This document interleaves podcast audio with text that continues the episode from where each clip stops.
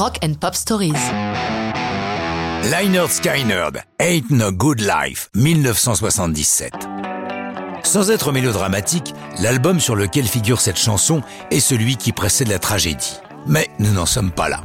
Le groupe est à un tournant de sa jeune carrière. Il change de manager pour signer avec Peter Ridge, le manager des Stones et des Who. Sa première décision est de changer de producteur pour les albums. Après trois disques avec Al Cooper, les voici en studio avec Tom Dowd, qui a déjà œuvré pour Cream, Aretha Franklin ou les Allman Brothers, auxquels ils sont souvent comparés. Ingénieur du son de formation, il a enregistré les plus grands, y compris ceux du jazz, que ce soit Coltrane ou Charlie Parker. Le groupe est en confiance, d'autant que Dowd aime les faire répéter beaucoup et enregistrer tout le monde ensemble, ce qu'ils apprécient. Par contre, problème, le bassiste Ed King doit les quitter, cumulant trop de problèmes de drogue et d'alcool. Les recherches s'avèrent difficiles. Or, le groupe a un trio de choristes nommé les Hankets et l'une d'elles, Cassie Gaines, propose les services de son frère Steve pour pourvoir le poste.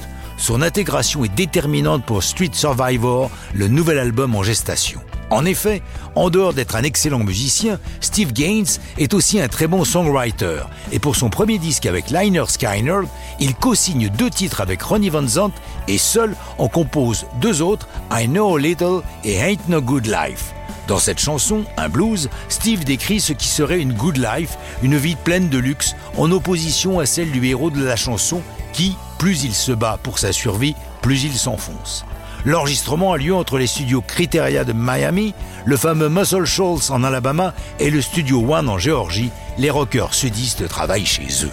Petite révolution, sur Ain't No Good Life, Van Zandt cède le micro à Steve Gaines. Ronnie, loin d'en prendre ombrage, est ravi de l'apport de Steve, qui, dit-il, oblige tous les autres à être meilleurs.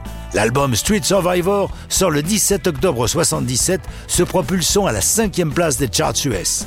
Mais alors qu'ils entament ce qui doit être leur plus grande tournée, avec 45 villes au programme, trois jours après la sortie de l'album, le 19 octobre, le groupe monte dans un bimoteur Convert 300 affrété pour la tournée qui doit les emmener de Caroline du Sud en Louisiane.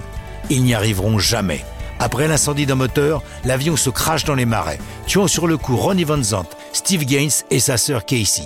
D'autres s'en sortent, gravement blessés, mais quoi qu'il arrive, Lynyrd Skynyrd ne sera plus jamais le même groupe. Il leur faudra dix ans pour se remettre de la tragédie et se reformer autour de Gary Rossington, unique survivant de la formation originale. Mais ça, c'est une autre histoire de rock'n'roll.